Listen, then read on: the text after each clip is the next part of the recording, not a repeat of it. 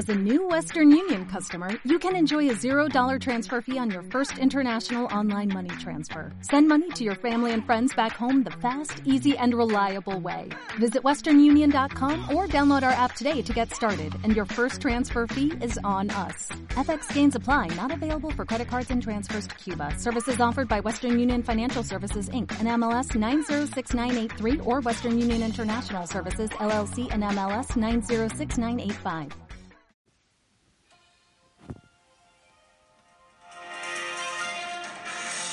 Buenos días, aquí Mayayo para un episodio más de Radio Trail en carreras de, de, de, de Montana, que todavía hay gente que se lía con otros nombres, carreras de Montana, y llevamos desde 2007, chavales. Bueno, hoy pues tenemos que hablar de dopaje.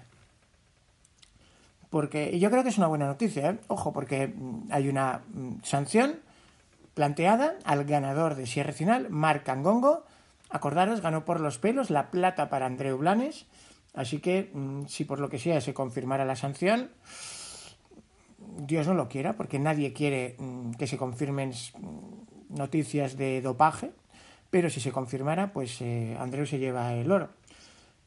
Y yo creo que es una buena noticia porque se demuestra que sí hay controles en las carreras de montaña. De hecho, llevan muchísimos años. La WADA, que es la entidad que lo hace, se creó en 1999 y ya estaba operativa en los Juegos Olímpicos de Sydney 2000.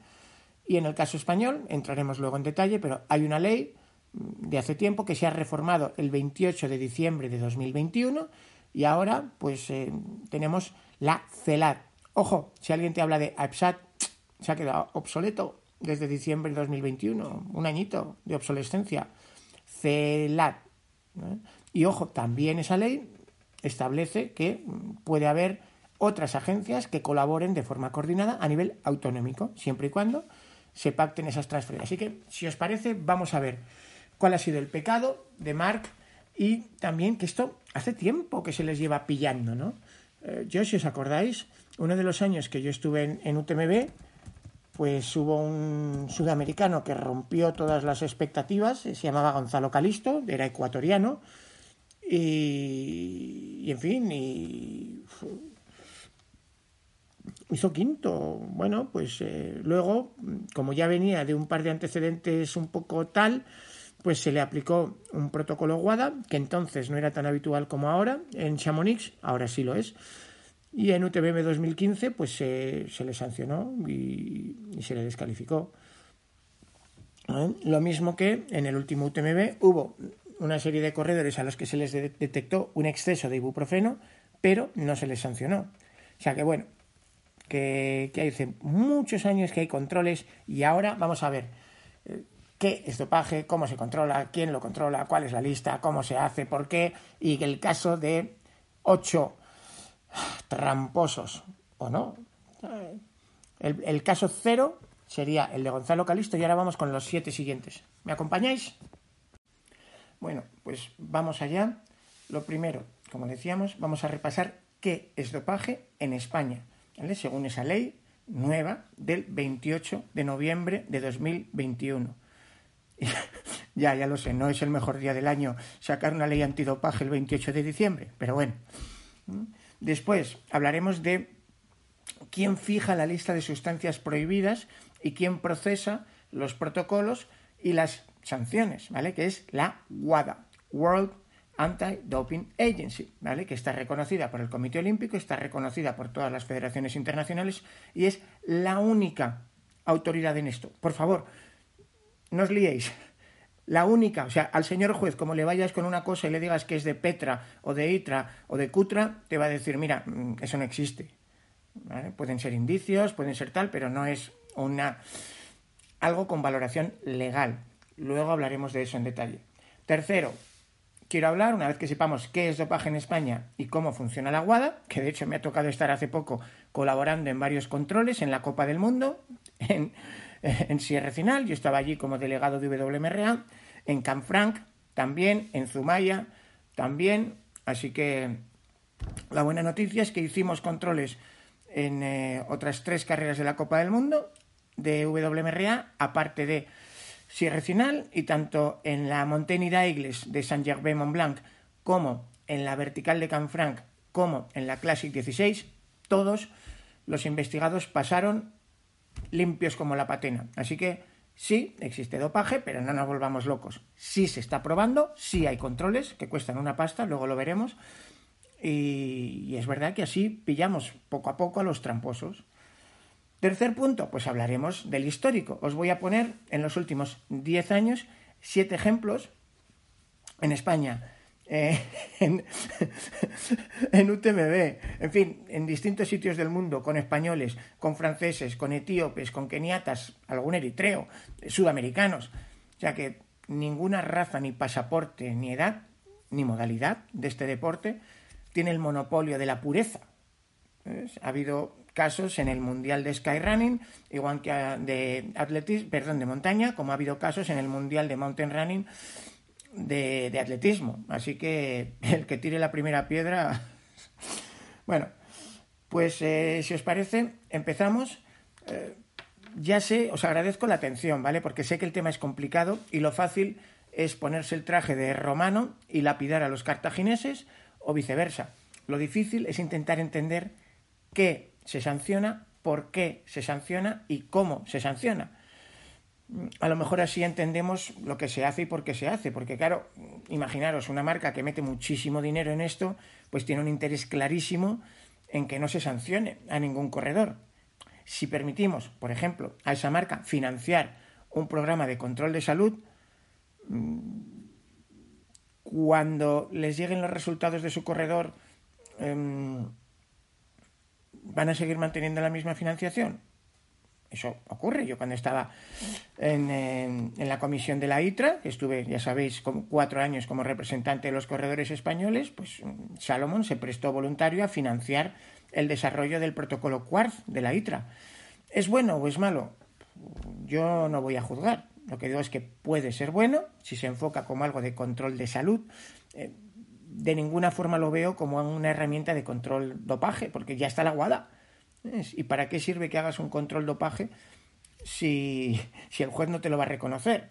O sea, por ejemplo, tuvimos una bronca muy vergonzosa en el último Pikes Peak, Ascent, cuando el eh, tercer corredor en meta, Joe Gray, que lleva 20 años compitiendo, es multicampeón del mundo y tal, y que lleva años y años controlado por WADA, pues precisamente porque no le parece riguroso, al terminar la carrera, donde, ojo, no están controlando tanto tu salud como mm, si has hecho trampas en carrera, pues eh, se negó a que le extrajeran sangre para el protocolo ITRA. Dice, mira, si eres WADA, lo que quieras, pero ITRA mm, es una asociación, en fin, no, no, no. Y yo no corro en el equipo Salomon. Entonces le dijeron, vale, pues eh, tienes derecho a seguir estando en el podio de la carrera, pero no tienes derecho a estar en el podio del circuito Golden Trail. Y por supuesto, el premio económico del circuito ni lo hueles. Así que luego estuvimos hablando con Daniel Sanz de eso, lo tenéis en la última entrevista con Dani, podéis escuchar, porque él estaba allí. Y, y, claro, a él que sí aceptó pasar por el aro, pues le resultó muy incómodo, porque esta discusión duró mucho. Así que ya os digo que aquí ni hay tirios, ni troyanos, ni romanos, ni cartagineses, esto no es el fútbol. Vamos a intentar aprender entre todos por qué. Y ya os digo que yo me sentía un poco obligado, porque aunque esto es un campo de minas, pues eh, en su momento cometí el error de estudiar Derecho, me licencié en Derecho, y cuanto más sabía, más decidí que no quería mm, trabajar en, en, eso, porque lógicamente todo abogado tiene que defender los intereses de su cliente, sea inocente o no. Si, si no está de acuerdo, solo le queda autodespedirse, renunciar. Y por otro lado, pues he tenido la suerte de ver desde dentro cómo funciona esto. Primero, esos cuatro años en la ITRA, donde podéis buscar um, Quartz ITRA Mayayo, varias de las entrevistas que pude hacer al doctor Pierre Sallent, incluso el caso concreto de eh, cómo Laura Orgue en 2017 pasaba un control ITRA con los comentarios del doctor Pierre Sallent y del mismísimo Greg Boyet. O sea que podéis googlear Laura Orgue, Quartz, Itra, Mayayo, y ahí tenéis el vídeo. Yo creo que está muy bien y creo que es un buen ejemplo de cómo puede ayudar al control de salud. pero nunca al antidoping, porque el antidoping, mm, si al final la cosa se tuerce, mm, puedes hundir la vida de un corredor. Para hacer eso tienes que tener unas garantías fortísimas. Hablamos de gente que vive de esto. Y para tener esas garantías hay que buscar un solo protocolo, con una sola forma de hacerlo, con una sola lista que sea única para el planeta. Porque si en un sitio se permite una cosa y en otra no, ya le hemos liado. Así que, bueno, lo primero, la ley española. Eh, no os riáis, ¿eh? ¿eh? Ya os digo, 28 de diciembre, yo la verdad es que a veces la leo y me quedo un poco asombrado. ¿no? Lo primero, ¿qué es dopaje para España? Pues eh, vas a la introducción y pones dopaje. Eh, pues artículo 4. Muy bien. Me voy al artículo 4, perdón, al artículo 2, definición de dopaje y me dice, a los efectos de la presente ley se entiende por dopaje la comisión de una o varias de las infracciones previstas en el artículo 20.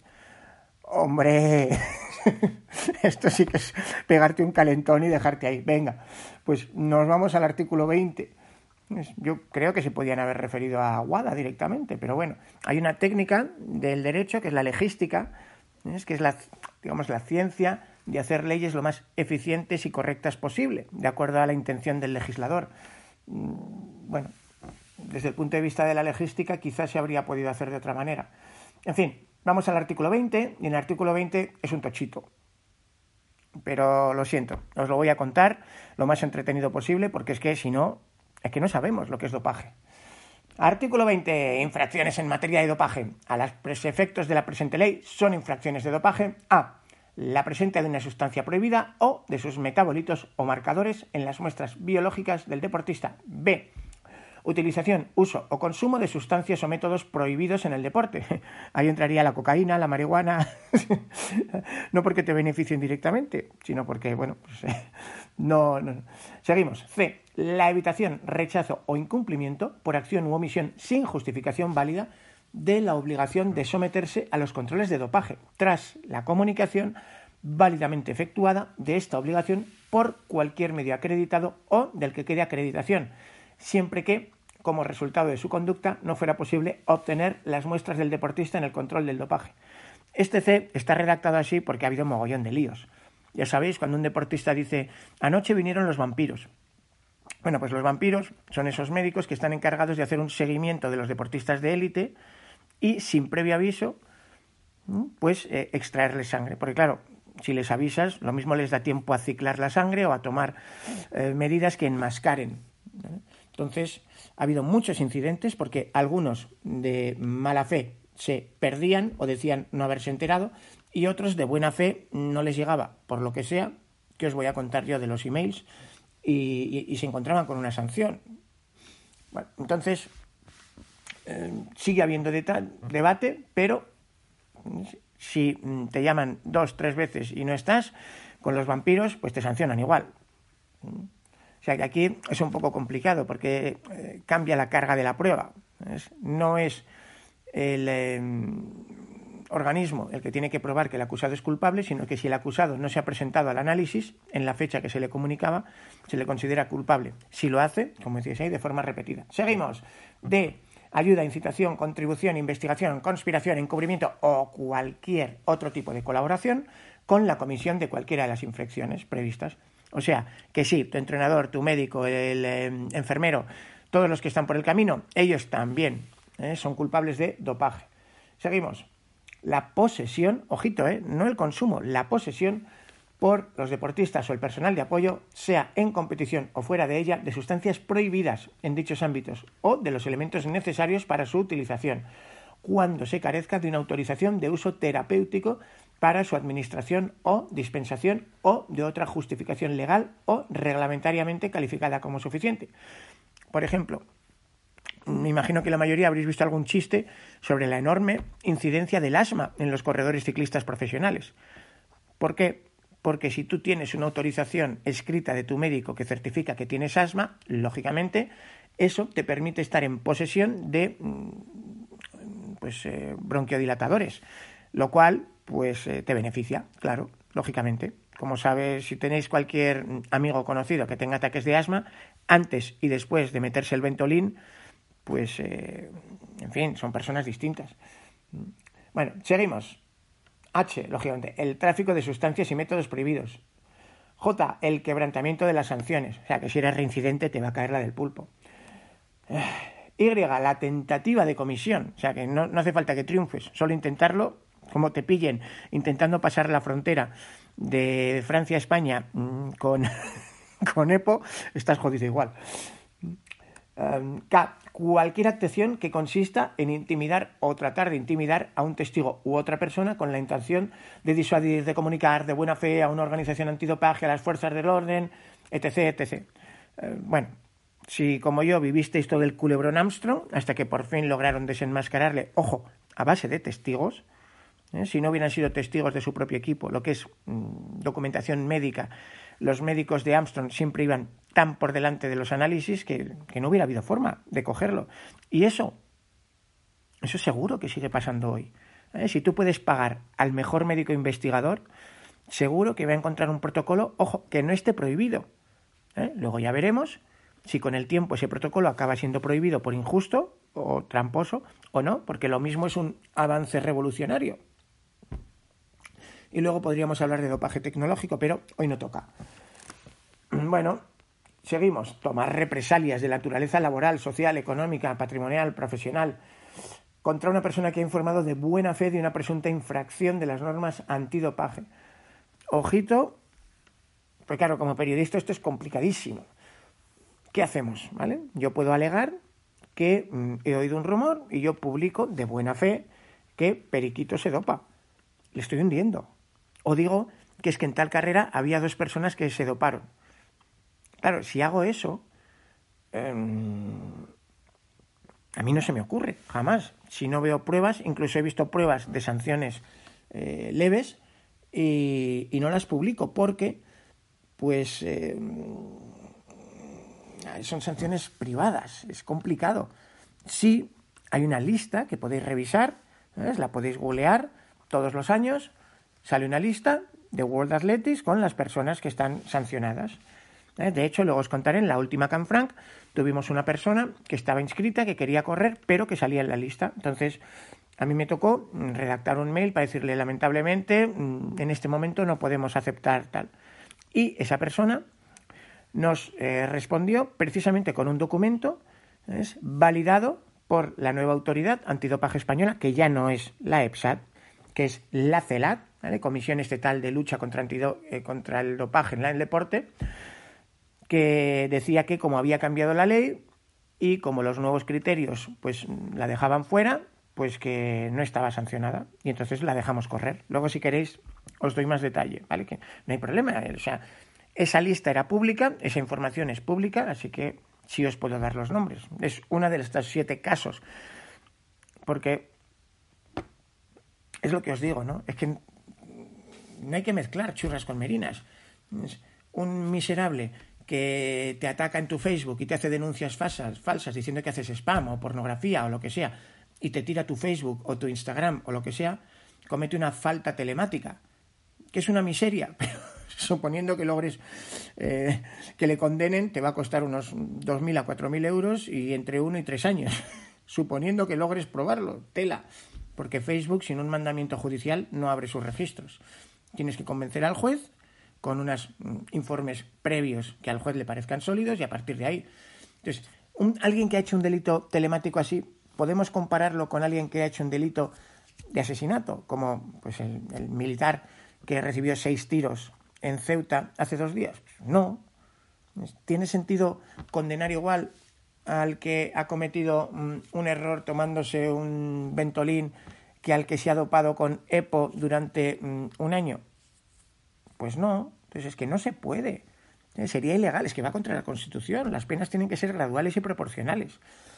Entonces, a ver, la próxima vez que digáis a un cuñado diciendo que les sancionen de por vida, dice, bueno, según y cómo. ¿Eh? Para mí eso es cuñadismo puro, es demagogia. Es...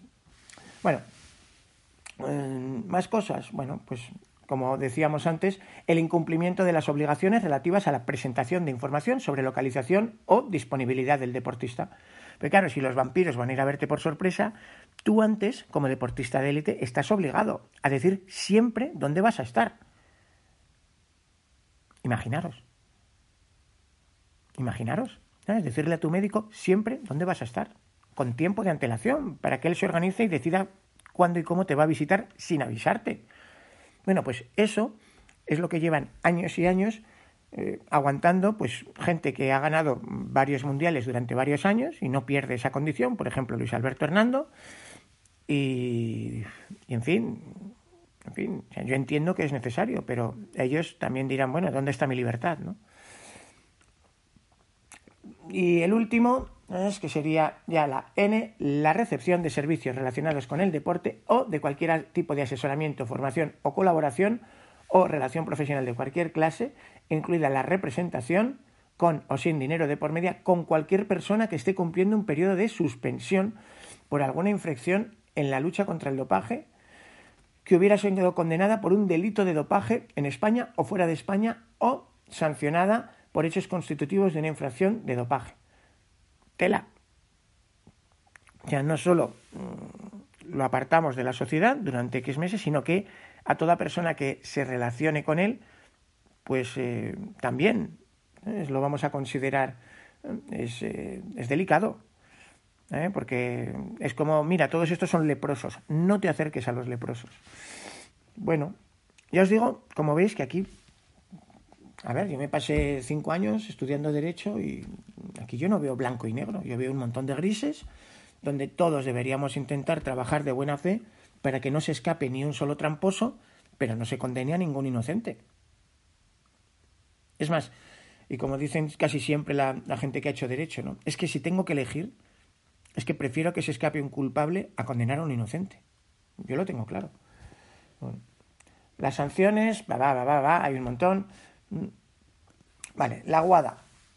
La guada es, bueno, antes, ¿quién implementa esta ley de lucha antidopaje en el deporte del año 2021? Pues ya no es la EPSAT, porque con esa ley desapareció la EPSAT, que era la anterior agencia, y se creó la CELAT. Entonces, esa es una de las diferencias. Lo tenéis en celat.culturaydeporte.gov.es o se lo pedís a San Google, CELAT eh, antidoping, y ahí tenéis la web oficial, leeroslo, es interesante, se aprende mucho, es, denso. Y os explican cómo funciona la cosa. Entonces, básicamente, pues la CELAD está para coordinar con las federaciones deportivas, con el COI y con las autoridades autonómicas, porque como somos un Estado autonómico, también se han descentralizado. Ya no existe un solo órgano que puede hacer controles. Como sabéis, hace ya bastantes años que el gobierno vasco tiene transferidas algunas competencias y entre ellas pues ejecuta sus propios controles de antidopaje. Y, con éxito, que uno de los casos pioneros, acordaros, fue cuando llegaron por sorpresa en 2012 a una carrera de montaña en Euskadi y se encontraron, y vamos ya con el primero de los siete casos, a un Aitorosa, como sabéis, que venía del ciclismo, que por desgracia, pues eh, parece que había consumido EPO, y un Walter Becerra que había consumido marihuana. O sea, de verdad, ¿tiene sentido empapelarles a los dos igual eh, y que no corran de por vida? En ese caso además fue curioso porque pues al no estar federado Aitor, pues lógicamente no le puede condenar una federación en la que no está federado. Como sabéis, en muchísimas carreras de España no te exigen estar federado. Así que ¿Cómo te van a suspender cuatro años de tu licencia deportiva si no tenías licencia deportiva? Bueno, si os parece, con eso hemos visto un poco en España cómo funciona. Hemos visto que ya la exclusiva no es solo del Estado. Y, a ver, WADA, ¿vale?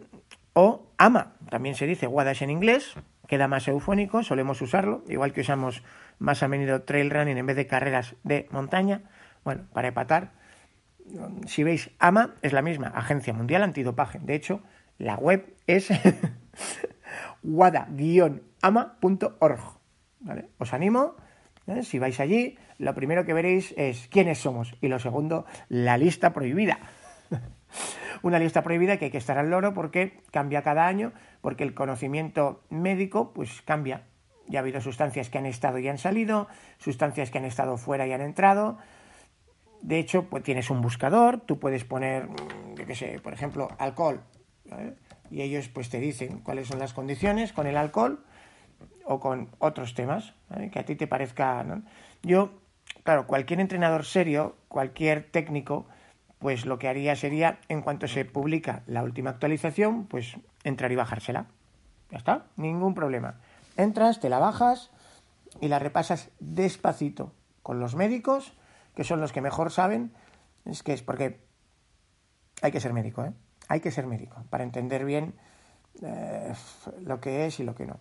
Bueno, ¿cuándo nació la guada? En el año 99. ¿eh? Y a diferencia del Quartz de ITRA, por ejemplo, pues nunca ha sido eh, bueno, financiada por marcas, ¿vale? Siempre ha sido financiada por organismos públicos.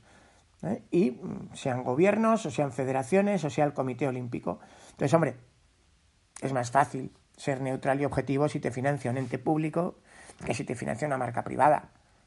¿eh? Lógico. Mm, yo no quiero pensar si la Copa de Europa la organizara el Real Madrid y hubiera una sanción contra un jugador del Real Madrid por antidopaje y al primero que se le comunica por ser el que financia el antidopaje es al Real Madrid, pues, pues, a ver, no es porque yo sea del Atlético de Madrid, ¿eh? Seguro que los del Barça también tienen su opinión sobre las primeras Copas de Europa. Y no me vaciléis con el minuto 93, que esa la tengo, la tengo muy adentro. Bueno, seguimos. El objetivo, pues que todos los atletas puedan participar en igualdad, ¿eh? en un mundo donde no haya dopaje, porque si no, si en el deporte no tenemos todos las mismas armas en las mismas condiciones, pues eh, es como hacerse trampas al solitario, es que no tiene sentido. Entonces, todo esto, si queréis, os digo un poco más, en el ciclismo, en el año 98, un escándalo tremendo. Aquí en España creo que sabemos bien de eso. Y en febrero del 99, el Comité Olímpico Internacional reunió la primera conferencia mundial sobre dopaje en el deporte en Suiza, claro. Y trajeron, intentaron traer a todas las partes y se emitió la declaración de Lausana, ¿eh? a partir de la cual pues ya se creó la nueva agencia internacional que Em, ya estuvo operativa en los Juegos Olímpicos del 2000 en Australia. Entonces, bueno, está creada como una fundación, básicamente dependiente sobre todo del Comité Olímpico Internacional, pero donde colaboran pues otra serie de organizaciones porque pues em, quieren ser una organización abierta. A mí no me parece mal, ¿eh? porque o estás al loro de todo lo nuevo que sale, que, te ayuden los últimos médicos con los últimos avances, o, para cuando tú vas, pues eh, Armstrong ya ha vuelto y ya lleva cinco tours, o seis, o los que sean. Ya lo vimos. Bueno, decir que en 2022 se intentó relanzar todo el tema de Guada, más desde un poco punto marketingiano que, que otra cosa, pero bueno, bien está. Así que ahí lo tenéis, WADA es la única agencia mundial. Entonces, ¿qué es el programa Quartz de ITRA? Pues ya os digo, podéis googlearlo. Es, yo creo que es una buena iniciativa de autorregularnos, de tener un control de la salud de los corredores de forma voluntaria. Ojo, nadie puede ser obligado a correr con eso, sería ilegal, podría ir al juez. Y eh, ayudarles. Ha habido corredores que en un control WADA voluntario, perdón, ITRA voluntario antes de UTMB, pues se les detectó que estaban, por ejemplo, alguna corredora muy baja en hierro y una vez que se le informó, pues esa misma corredora renunció a correr por su bien, por su salud, porque como sabéis, las chicas si entran en el pozo de la anemia es mucho más grave que para los chicos. Yo creo que esa corredora hizo fantástico. Bueno, de hecho os voy a dar el nombre, porque es era Fernanda Maciel. Bueno, Seguimos. Hemos hablado del primer caso, 2012. Si os parece, vamos con otros hasta siete, ¿vale? Para que veáis que aquí, lo dicho, el que esté libre de pecado, que tira la primera piedra. Con el número uno, en 2012, Aitor Osa, Walter Becerra, en el País Vasco, descubiertos por la Agencia Vasca. Con el número dos, 2015, Silvia Miralles en la Copa de España de Aría, que se había tomado un jarabe antitos y se disculpó, porque además ella era farmacéutica, precisamente, menuda metedura de pata, y en Aría pues le cayó una sanción de seis meses. Con el número 3, en 2016, en el Mundial de Montaña de Skyrunning, además estaba yo allí, era el buff, era el kilómetro vertical, acordaros. Eh, Cristel estuvo descomunal, fantástica, no nos sorprendió a nadie, porque venía de una temporada muy buena y es una persona con mucho historial, pero pues eh, se le descubrieron trazas de heptaminol en el cuerpo, que era una sustancia prohibida, y era pues una sentencia de una condena de cuatro meses de inhabilitación. Ojo, y volvió y volvió a ganar. Así que, en fin, por eso os digo, tiene sentido mm, aplicarle la misma sanción a Chantal o a Silvia que a mm, otro tipo de personas. Por ejemplo, en 2017, pues tuvimos dos casos curiosos. Remy Queral, quien mm, se había proclamado incluso campeón de España en Peñagolosa, en CSP 115, pues en 2017 pues dio positivo. Hasta hoy, como la sanción no tenía el suficiente alcance como para ser publicada urbi et orbi, pues eh, Remy siempre ha eh, alegado que por protección de su seguridad, confidencialidad y datos médicos, pues no está autorizado a desvelarlo él. Y obviamente la APSAT, que era quien era responsable en ese tiempo, pues no está autorizada a publicarlo sin consentimiento escrito del corredor. Así que el uno por el otro, hasta el día de hoy, yo no lo he sabido. Si se me ha pasado algún desarrollo y me queréis dejar un comentario con cuál fue la culpa de Remy, admitida, ¿eh? Y tal, pero mm, me gustaría. En el caso de el Mundial de Mountain Running, os hablaba del Mundial de Skyrunning en 2016, en 2017, pues el otro, el Mundial de Atletismo. Fue el eritreo Petro Mamu en Girdimont, ¿eh? ya sabéis, carrera técnica italiana, golosa, bonita, se proclamó campeón del mundo, pero pues eh, también por otro jarabe antitosivo, pues eh, sancionado. Volvió y ha vuelto a correr y a ganar. Bueno, acordaros que, por ejemplo, el matrimonio de Marco de Gasper y Elisa Desco, pues también en su momento tuvo sus más y sus menos. Con Marco la cosa fue mm, básicamente exonerada por un montón de defectos, con Elisa la cosa fue un poco más compleja. Yo reconozco que mm, me los encontré en Cegama, les quise hacer una entrevista y estuvieron sensacionales. Conmigo me dieron su versión, me dieron toda la información y yo pienso que en el futuro son ellos los que, si quieren, deben publicar o no el por qué.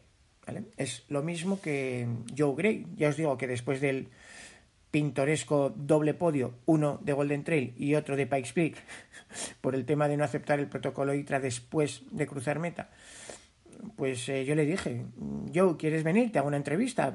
Pues dicen, mira, Sergio, no. Ya he dicho lo que tenía que decir, es que no quiero hablar más. Yo creo que hay que respetarlo, ¿no? Eso.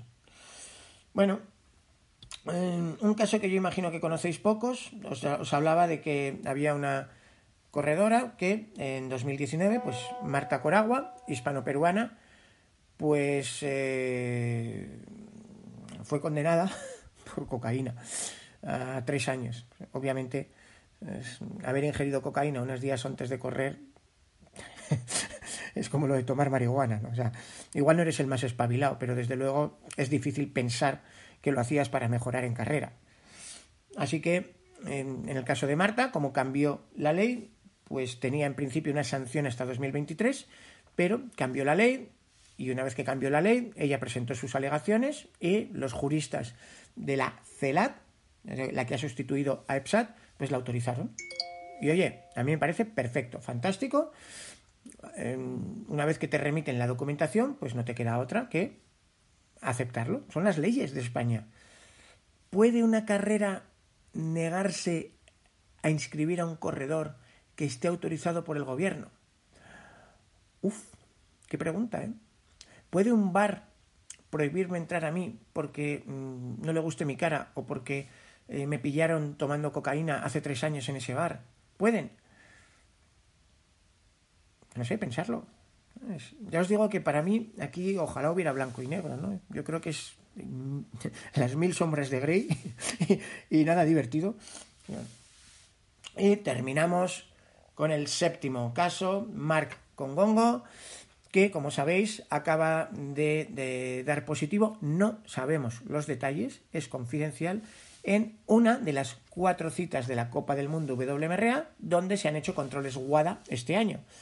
Acordaros, os decía, la primera fue en eh, julio, creo, la Monteniraigles en Saint Gervais, ahí en el Mont Blanc, ya sabéis, por donde pasamos todos en la primera media maratón de UTMB. Allí hay un carrerón de 19K más 2000 echando una carrera contra el tranvía del Mont Blanc, precioso, y, allí no pasó nada. Luego llegó Sierra Final y hoy hemos sabido que sí eh, salió este problema. Los tiempos, yo imagino que depende de cada agencia. En el caso de España, pues eh, en la organización de Canfran también se eh, pidió que, que, hubiera protocolo WADA implementado por la CELAT más o menos estamos hablando de unos 4.000, 5.000 euros para un control completo de los dos podios, ¿eh? un poco menos si quieres controlar solo a los ganadores, un poco menos, un poco entre medias si quieres controlar primero y segundo de cada sexo, en fin, para que os hagáis una idea. ¿eh? Um, y en el caso de Canfranc, pues fue bastante rápido, yo creo que fue dos semanas o tres semanas, pues eh, la WMRA pudo confirmar oficialmente que no había habido un positivo es que, claro, decir mm, que no ha habido positivo tampoco es necesario, ¿no? Debería ser lo normal. Por eso no, hubo ninguna comunicación específica. Ni tampoco en ni Daigles, ni... Así que, ¿qué va a pasar ahora con el campeón de cierre final? Pues eh, tiene derecho a defenderse, tiene derecho a discutir eh, las acusaciones, si no, si las acepta, pues será rápido, si no las acepta y quiere reclamar, es su derecho, como en, fin, como hace la ley siempre, ¿no? Y nos alargaremos. ¿Qué acepta? Pues se le, se le desposeerá de su título de forma oficial y Andreu Blanes será el campeón. ¿Eh? Yo, eh, nadie quiere ganar así. Eh, yo lo sé, he podido hablar con Andreu hace un rato. Pero al final todos queremos que esto sea un deporte justo, igual para todos. Si uno ha hecho trampa, pues y se demuestra, pues pena ninguna. un abrazo, que te sea leve y cuando cumplas la sanción, si quieres, nos volvemos a ver. Y si no estáis de acuerdo con la sanción, eso sí, eso es lógico, protestar, se habla con tu federación y, que tu federación lo tramite y lo pelee. No veo ningún problema. Así que perdonar la brasa, espero haber sido lo bastante ameno, sé que es un tema difícil, sé que no es un tema especialmente divertido, pero pues al César lo que es del César, ¿no? Quería compartir esto con vosotros y espero, espero que os haya ayudado. ¿Preguntas? Yo tengo muchas, pero bueno, si os puede ayudar, dejarme preguntas en los comentarios a esto, sea en la plataforma de iVoox, en Spotify, en podcast, donde queráis o en la web, en el artículo web, que no soléis hacerlo y sin embargo los anglosajones tienen muchísima costumbre porque son los únicos comentarios que quedan ahí para siempre y se pueden ver. Así que mm, espero haberos ayudado y desde aquí desearle a Mark que, prueba que pueda demostrar que ha sido un error, que es todo un malentendido por lo que sea y que con la ley en la mano no se le debe sancionar, ojalá, pero si no es así, pues que se le sancione como tenga que ser y que sea, lógicamente, nuestro mm, Andreu Blanes el campeón. Cuídense mucho, señores. Nos vemos por las montañas. Os, os habló Mayayo y, por desgracia, seguiremos hablando de esta hidra de las mil cabezas, que es el dopaje en el deporte. Un abrazo, cuídense.